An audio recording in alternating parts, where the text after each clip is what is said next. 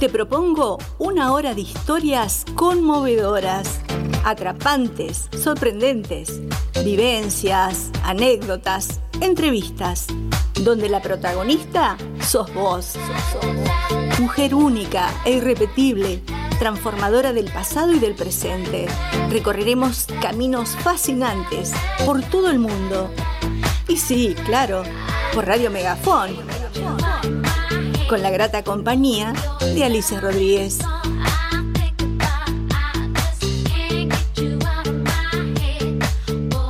La gente hermosa, buenas tardes, bienvenidas y bienvenidos a un programa más de Mujeres Incorrectas, segunda temporada.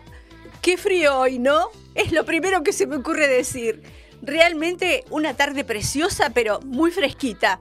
Ya sacamos los suéteres, las camperitas, ¿sí? Gente hermosa, bueno, les cuento que hoy tenemos una, una entrevistada, una visita tremenda, realmente fascinante. Cuando conozcan su historia, realmente es atrapante. Bueno, vamos a saludar a toda la gente, a toda la gente que nos, nos, está escuchando, a esta audiencia que cada día es mucho más grande. También tenemos jóvenes, jóvenes, chicas y chicos, estén atentos porque también esta invitada les, les va a dejar un mensaje a ustedes. Así que presten atención, ¿sí? Bueno, gente hermosa, vamos a saludar a todos los que nos están escuchando del interior, de Córdoba, eh, de Buenos Aires, de Europa, de Madrid, bueno, Barcelona también. Realmente estamos acaparando todo el mundo. Me estoy este, extralimitando tal vez. Frank, ¿cómo estás? ¿Cómo andas, Sally? Yo todo bien. ¿Vos? ¿Y el frío cómo te trata? Y como a vos, recién estábamos hablando, los dos la sufrimos bastante el frío. sí, la verdad. Es que me perturba el concepto de saber que si salís desabrigado, pones en riesgo tu salud, ¿entendés? Sí. A mí me gusta vivir libremente, no, no depender de nada. Pero pues, es lo que pasa, es lo que pasa. Pero me parece que, que en el mundo hay más eh, gente que le gusta el frío que el calor. ¿Vos crees? Yo soy del calor. Sí, yo también, pero, pero por lo que esté estado escuchando. bueno, genial. Eh, gente, bueno, ya, ten, ya tenemos la, la, invitada, tenemos la buena música, te, tenemos la buena onda de empezar este viernes. Este viernes que arranca con todo, nos estamos preparando para, para esta noche, para estar con amigos, amigas, para estar con la familia. Hoy es viernes, gente. Vamos a relajarnos y a escuchar la buena música, Frank. ¿Nos vamos? Volvemos y acá tenemos a nuestra invitada, una mujer profesional, líder, madre, docente, eh, incursiona en miles de cosas que hoy nos va a contar. Gente hermosa, les presento a Lourdes. Lourdes. ¿Cómo están? Buenas tardes. Muchas gracias, Alicia, por, no, por esta muchas invitación. gracias a vos. Bueno, les recuerdo, gente, que ella es Lourdes Guiñazú. Exacto. ¿sí? eh, bueno, Lourdes, te agradezco un montón. Sé que estás muy ocupada, que tenés muchas cosas para hacer, pero bueno, nos prestaste un momento de tu vida. Me encantó la idea de este programa, de mostrar sí. distintos tipos de mujeres que hacen distintas cosas sí, y que es son idea. parte de, de, esta ciudad, de esta región, la verdad. Esa, me esa encanta. es la idea, que mm. conozcan a todas nuestras mujeres de la zona, mm. de la región, del mundo. Eh, bueno, justamente, más que nada regional, Mm. porque viste que hay muchas veces que se desconoce eh, las cosas importantes que están haciendo las mujeres. Eh, bueno, vamos a empezar con tu historia, que seguramente que la gente ya está esperando saber quién es Lourdes. Lourdes, eh, ¿sos de Neuquén? No, yo nací en Mendoza, viví en Mendoza hasta los 28 años. Me fui de allá hace 20. Ajá. Pero acá en Neuquén hace 7 años que vivo. Y tengo un hijo neuquino, así que puedo Ah, decir que mirá, no soy neuquina, pero estoy muy arraigada. Qué maravilla, viste a cómo uno se empieza a arraigar de mil formas a Exacto. Neuquén, ¿no? Sí, sí. Y bueno, por supuesto te gustó porque no hay persona que me haya dicho que es feo Neuquén. No, no, al contrario. Es hermoso. Muy, muy arraigada, sí, sí, me gusta. Sí. Este, bueno, me decías que, habías venido de Mendoza, ¿ya venías eh, con la profesión? Sí, sí, por eso, bueno, por mi profesión me fui de Mendoza. ¿Le contamos a la audiencia qué profesión es la tuya? Sí, yo soy ingeniera en petróleo. Bien. Estudié allá en Mendoza y bueno, por el tipo de trabajo yo sabía que seguramente me iba a ir. Claro. Así que bueno, los primeros años trabajé en Mendoza y después tuve la oportunidad de, de salir del país. Ah, bien. Claro. Bueno, pero vamos a quedarnos ahí. ¿En qué momento elegiste esta profesión? ¿Cómo, cómo se te dio un día, dijiste, yo quiero ser ingeniera en petróleo? ¿Cómo es eso? Bueno, cuando yo iba a la primaria, me acuerdo si era sexto o séptimo grado, una maestra nos hizo hacer un, un trabajo sobre las regalías. Entonces, bueno, ahí nos, nos contaron, bueno, sobre el petróleo, sobre lo que se producía en Mendoza, lo que se producía acá en Neuquén. En Mendoza estaba una de las refinerías de IPF y si bien, bueno, tiene petróleo, es bastante más antiguo, podemos decir, la, los yacimientos son más maduros que, lo, que Vaca Muerta. Entonces, eh, por eso es que a lo mejor no se conoce tanto. Claro. Pero bueno, y, y la verdad ahí eh, yo empecé como a investigar y, me apasionó, me pareció así un mundo diferente, me encantó. Claro. Eh, y desde ahí, bueno, que seguí enamorada qué, qué llamativo es eso, ¿no? Porque por ahí eh, la mayoría de las personas diría, pero ¿por qué petróleo? ¿No? Sí. Y bueno, ¿y qué es lo que pasa? ¿Qué es lo que, lo que te mm. atrae? ¿Qué es lo que te atrapa? ¿Es eh, la investigación? Creo que, no sé, porque el trabajo es sumamente distinto a cualquier otro, ¿no? Sí, me imagino. Y bueno, y dependiendo de lo que de lo que uno hace, yo por ejemplo empecé en la parte de perforación y realmente un pozo es distinto al otro y eso creo que es lo que más apasiona, ¿no? De saber que que por más que uno haga lo mismo, siempre una cosa es distinta a la otra porque en el subsuelo todo es distinto al final. Claro. Bueno, y ni hablar el tipo de ropa que debes usar, todos los, medios, ¿no es cierto? Para, sí, para, ingresar a ese lugar. Exacto. Sí, y mm, hay un, eh, también te quería consultar, ¿cuántas chicas habían en ese momento que entraste a trabajar?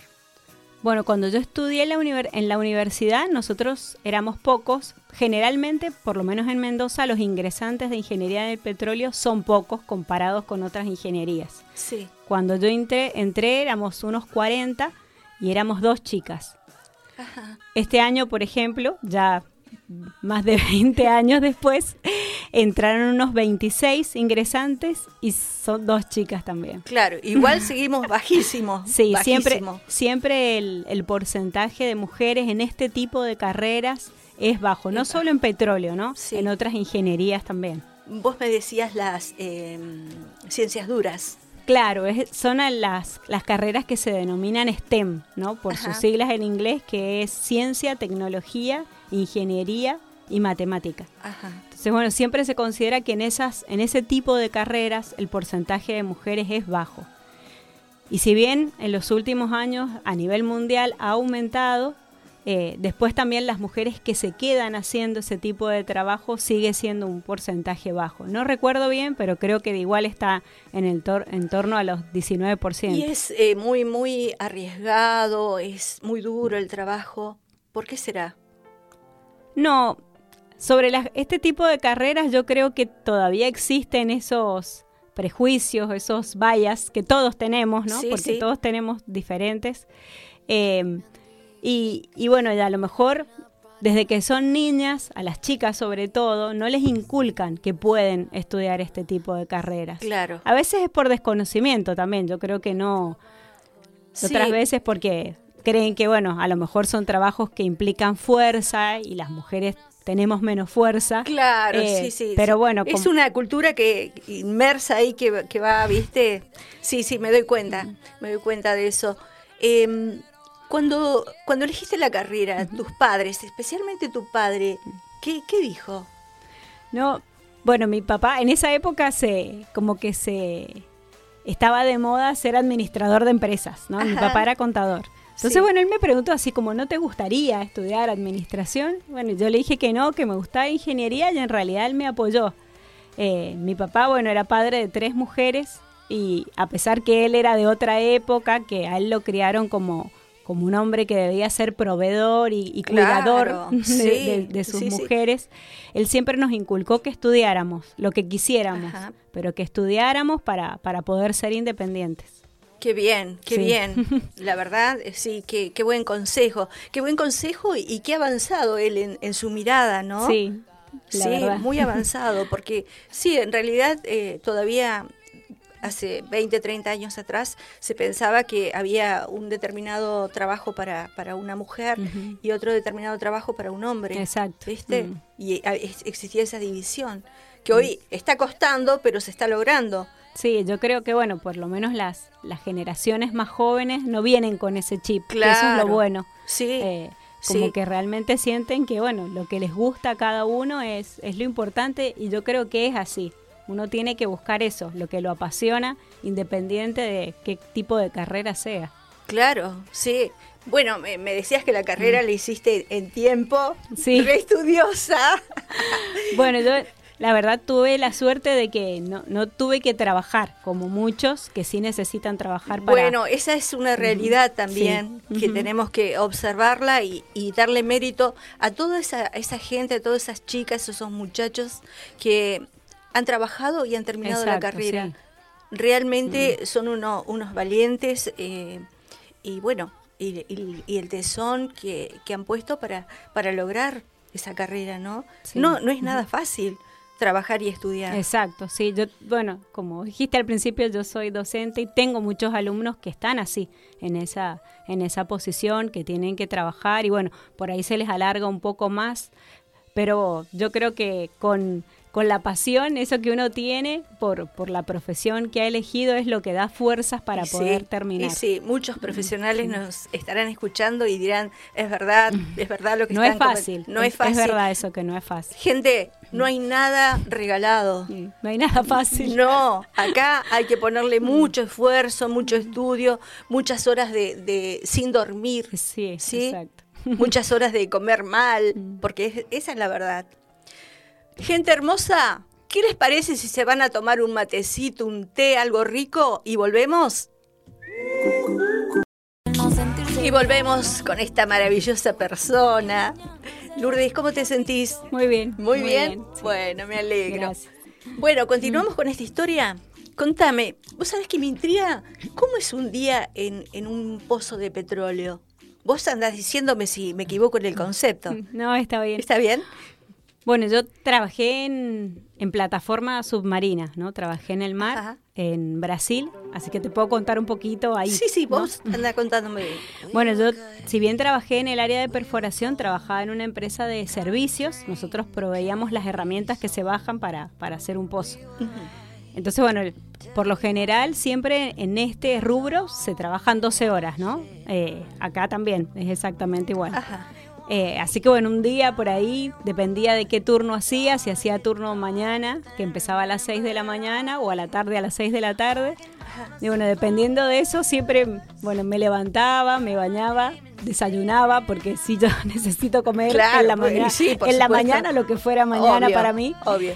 Eh, y ya me iba en, dentro de la plataforma, hay como diferentes sectores y ahí teníamos como un tráiler que era la unidad nuestra. Entonces, bueno, ahí me iba, por ejemplo, a las 6 de la mañana para ya hacer el cambio de turno con, con mi compañero o compañera. Que, que, tenía. Claro, vos me decías plataforma eh, marina. Exacto. O sea, me imagino todo el mar alrededor, ¿no es cierto? Sí. Imagínate las gaviotas, todo eso me imagino. No, había muchas gaviotas. No, ni gaviotas, eran mucho, muy adentro, muy mar adentro, era, ah. bueno, desde la costa eran 45 minutos de viaje más o menos. No, impresionante. Así que era, sí, era agua profunda ahí en Brasil. Claro, claro. Para mí era hermoso ver eso, ¿no? El mar azul alrededor realmente me tranquilizaba mucho. Yo no sé nadar, así que el agua me da miedo si yo estoy dentro del agua pero trabajar ahí la verdad me hacía sentir como con mucha paz, me tranquilizaba mucho. O sea, mm. podía, podían eh, andar al aire libre, digamos, o, estaba todo dentro de... No, no, vos podés caminar, incluso bueno, hay una zona que es el helidec,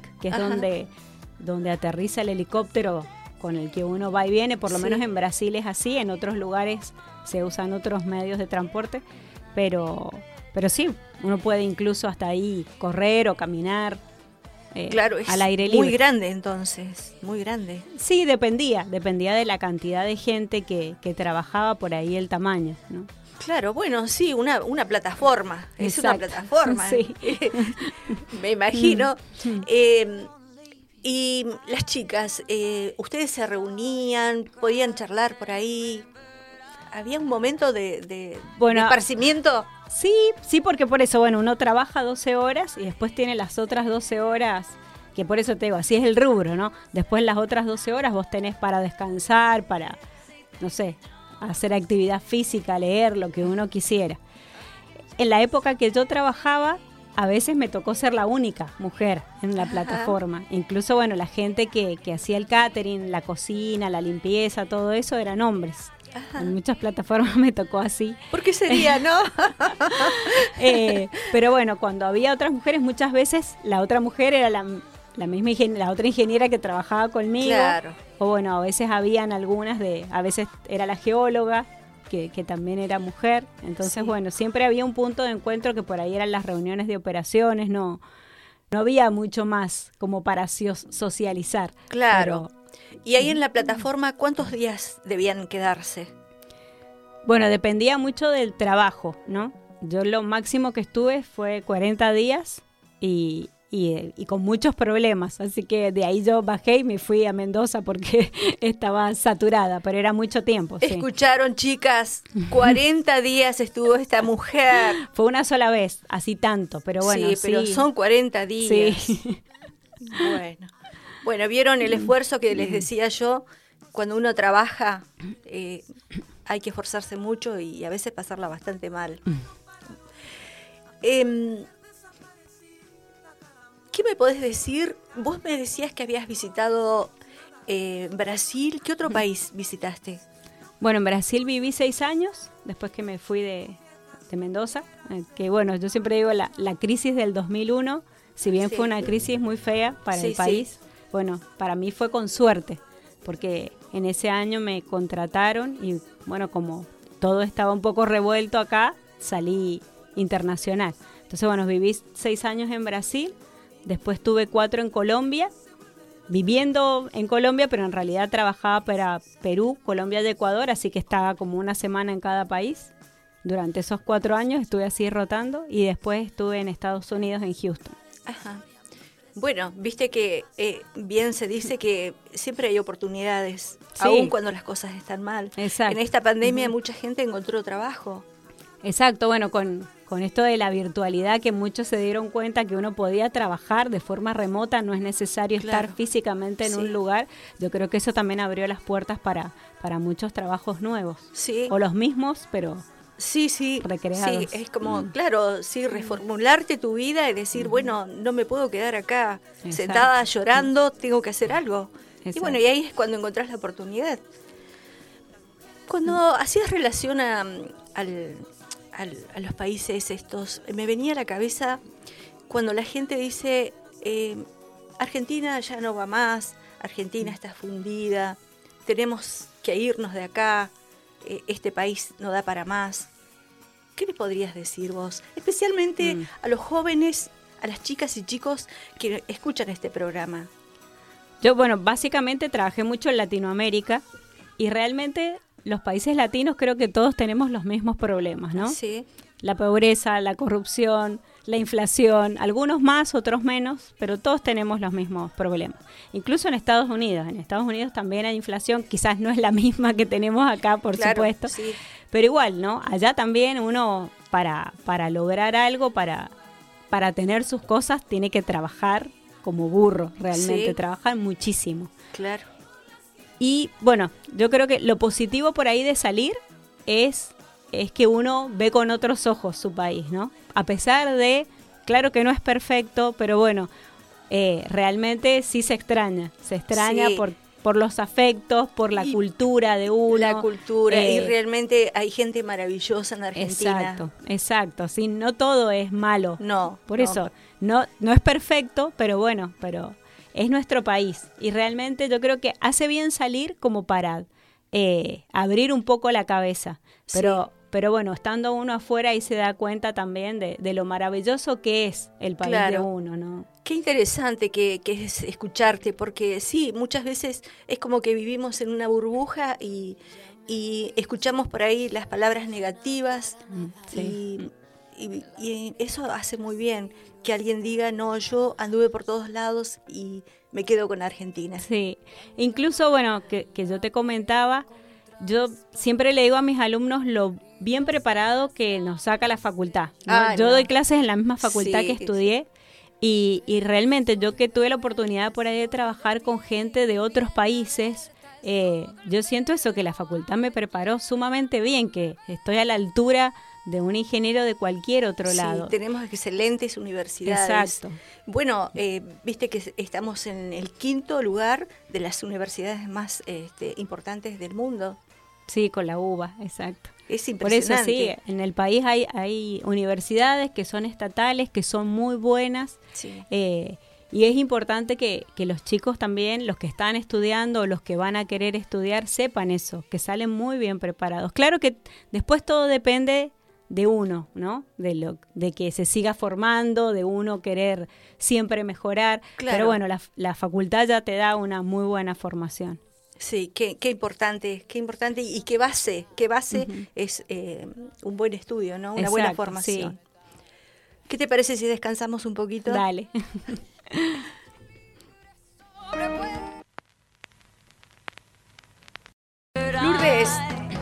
me quedé pensando, decía yo, ¿qué, ¿cómo será la inseguridad o la seguridad en, en otros países?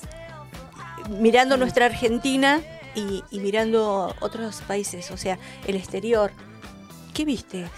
Bueno, como, como en todos lados, yo creo que hay lugares y lugares, ¿no? En un mismo país hay lugares más seguros, otros menos. Eh, bueno, en Brasil, que son súper conocidas las favelas. Sí. Eh, bueno, yo en mi caso nunca entré a ninguna. Eh, siempre, bueno, cuando salía a manejar, trataba de manejar por lugares conocidos porque a veces, bueno, uno se equivoca y podía terminar dentro, dentro de una. pero bueno, eh, las dos veces que me asaltaron fue una en Brasil eh, y la otra fue en Ecuador.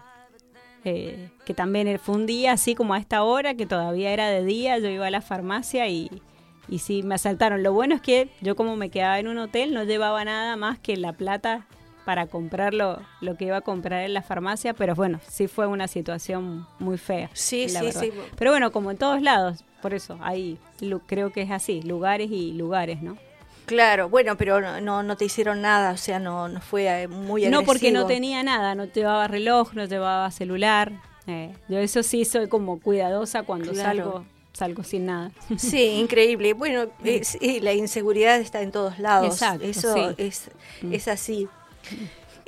También me decías que mm. tenías una anécdota con respecto a la inseguridad. Sí, bueno, que realmente no es una anécdota linda, pero bueno, creo que es lo más difícil que me, que me ha tocado a mí como, como profesional y como persona. Sí. Em, cuando yo vivía en Colombia tenía cargo, eh, hacía un trabajo como ahora, estaba a cargo de la operación eh, de perforación.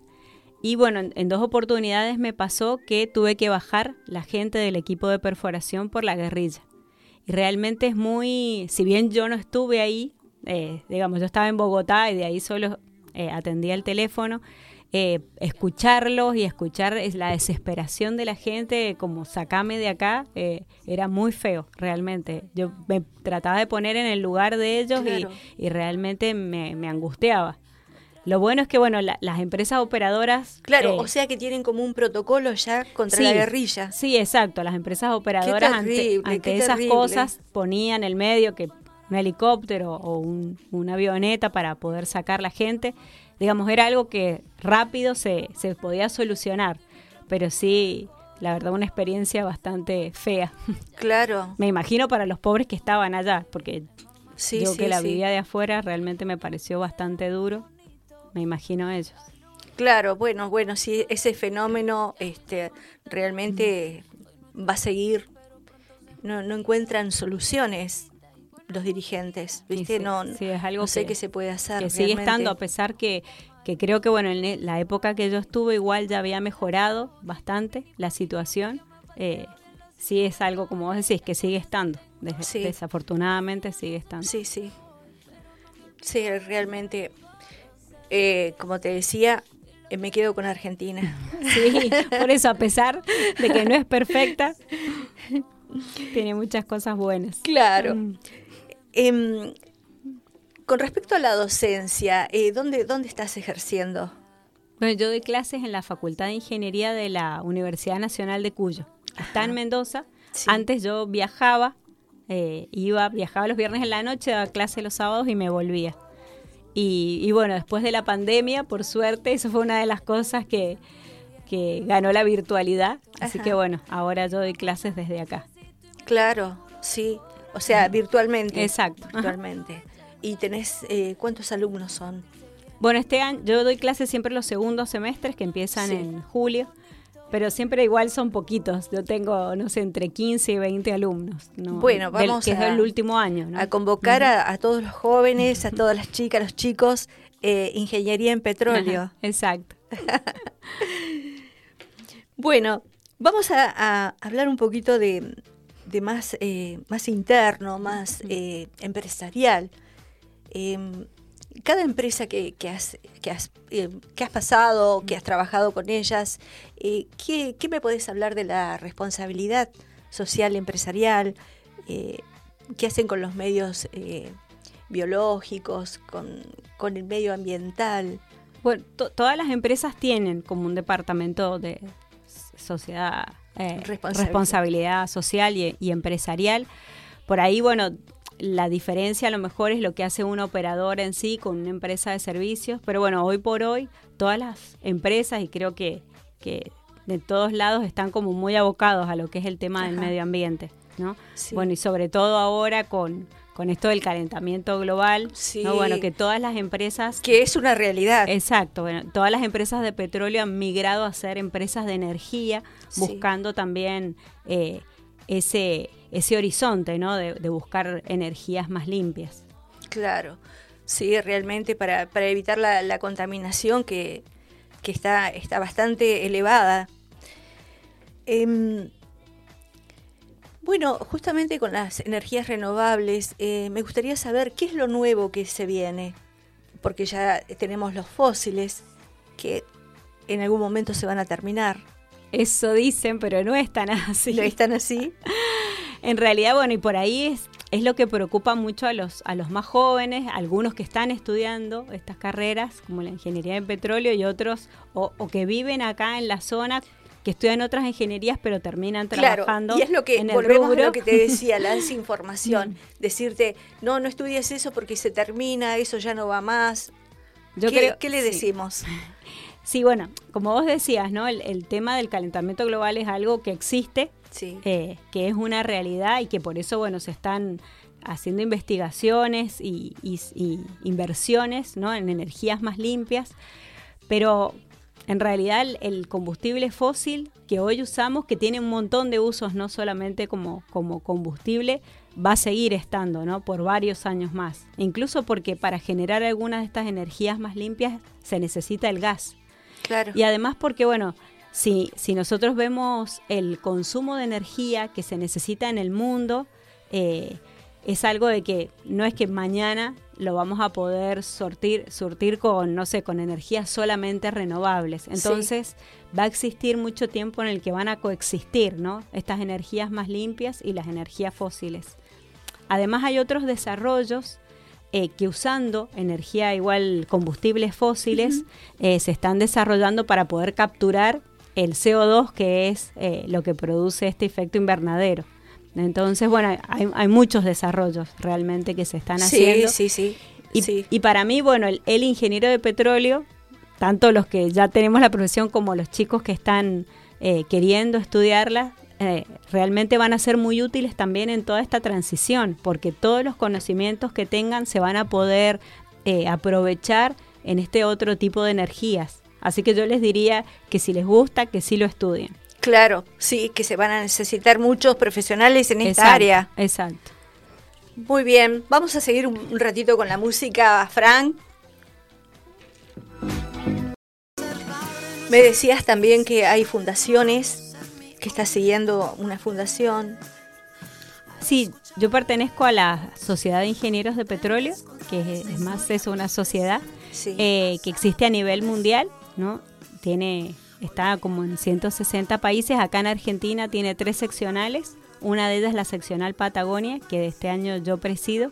Y bueno, tengo la suerte que soy la primera mujer que preside la, la SPE. Muy bien, vamos ahí. Exacto.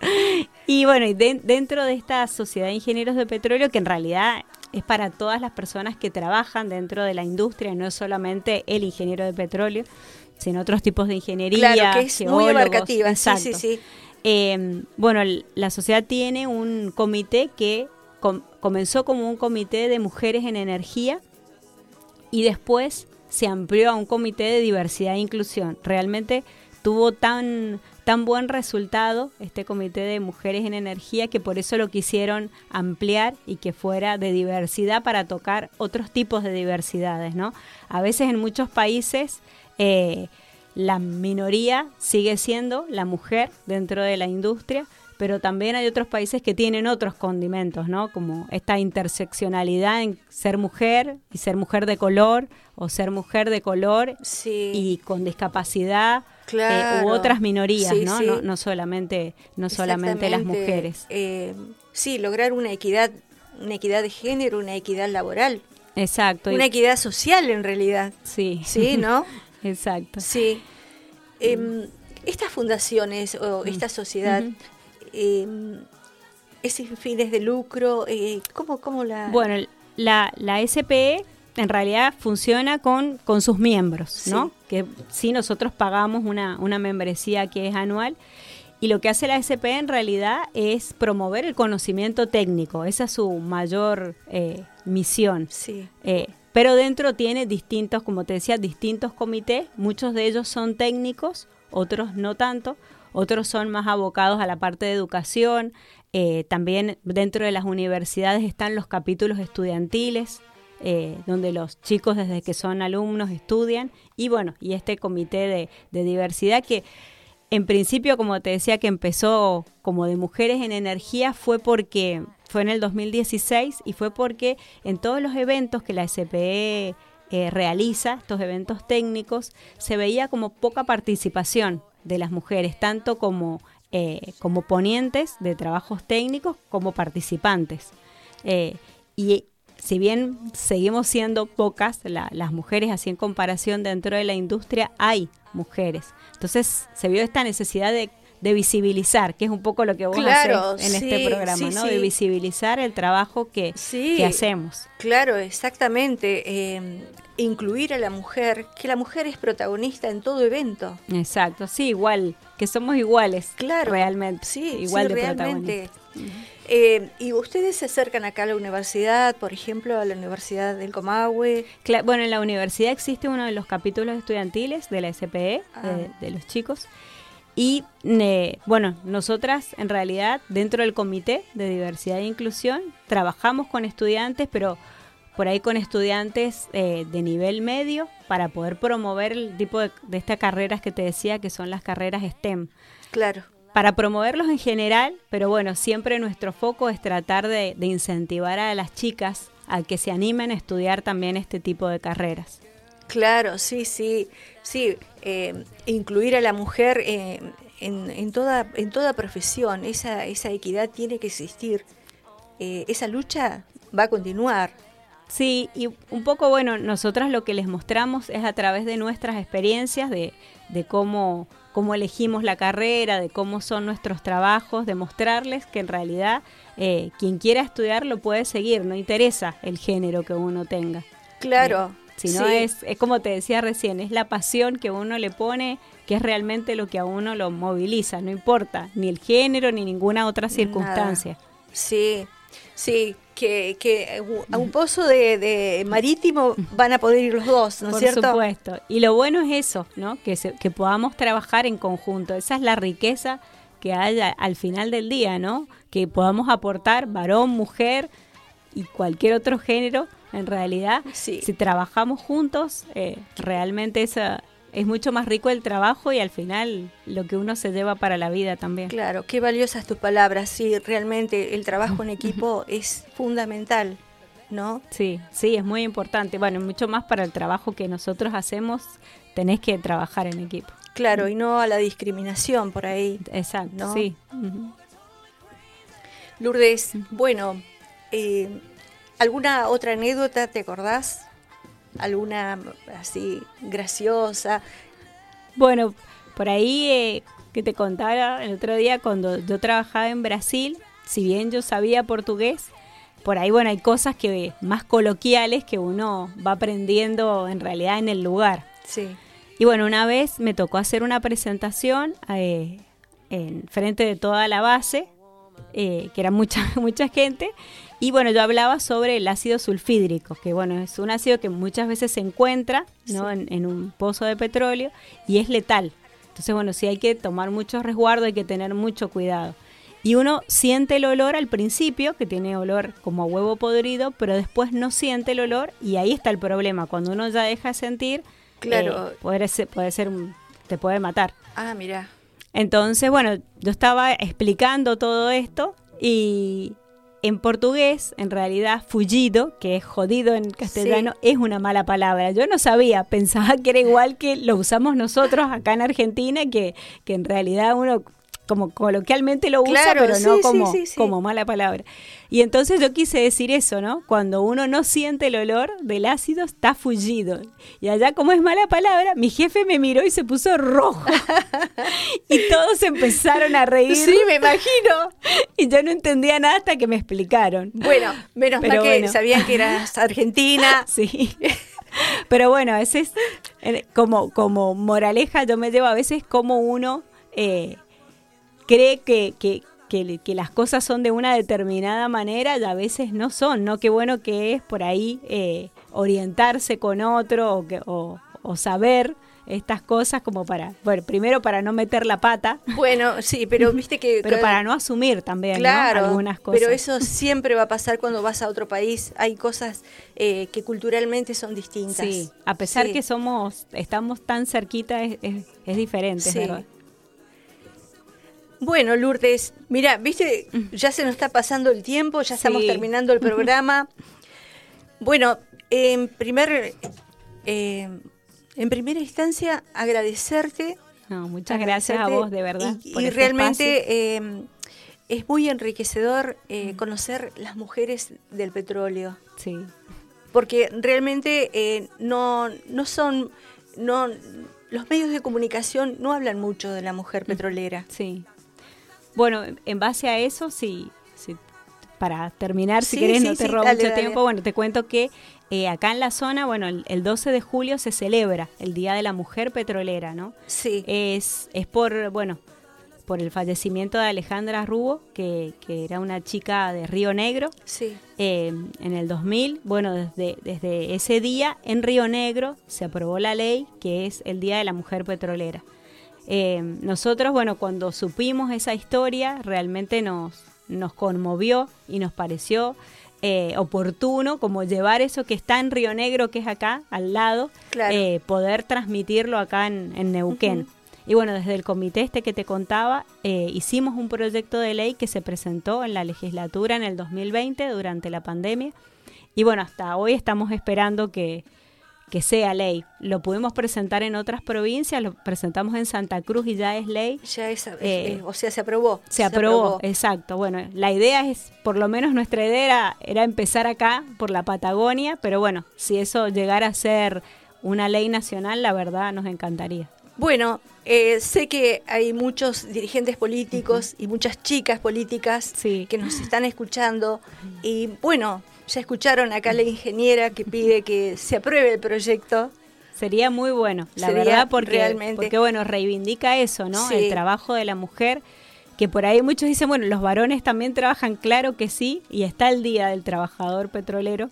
Eh, pero bueno, siempre es buscando esto, ¿no? Visibilizar un poco más el trabajo que hacemos y que a pesar que somos un porcentaje bajo, eh, porque bueno, somos el 19% de, de mujeres dentro de la industria en todo el país, eh, que bueno, que se pueda reconocer y visibilizar más que nada nuestro trabajo. Excelente, excelente. Me alegra muchísimo poder y, vamos a enviarle un saludo muy grande a todas las mujeres que trabajan en petróleo. Exacto, un, abrazo y, bueno, realmente creo que lo más importante es seguir luchando por esto, ¿no? Por la equidad, como vos decías, y, y, a mostrarse. Yo eso las invito, muestren el trabajo que hacen, muestren el talento que tienen, porque como todos, y, y creo que en este país está lleno de talentos, ¿no? Muestren el talento femenino.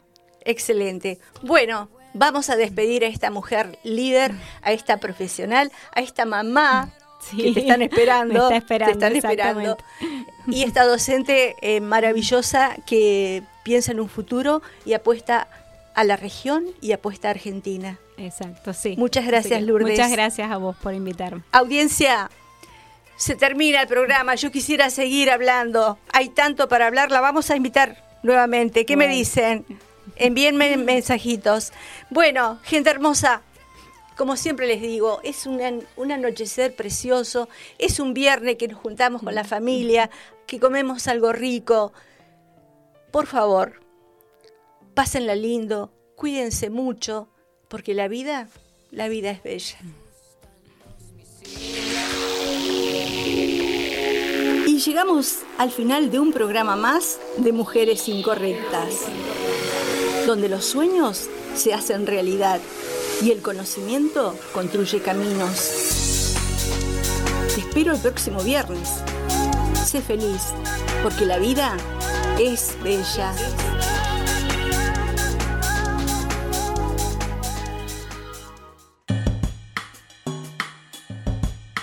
Bájate la app y escúchanos desde cualquier lugar del mundo.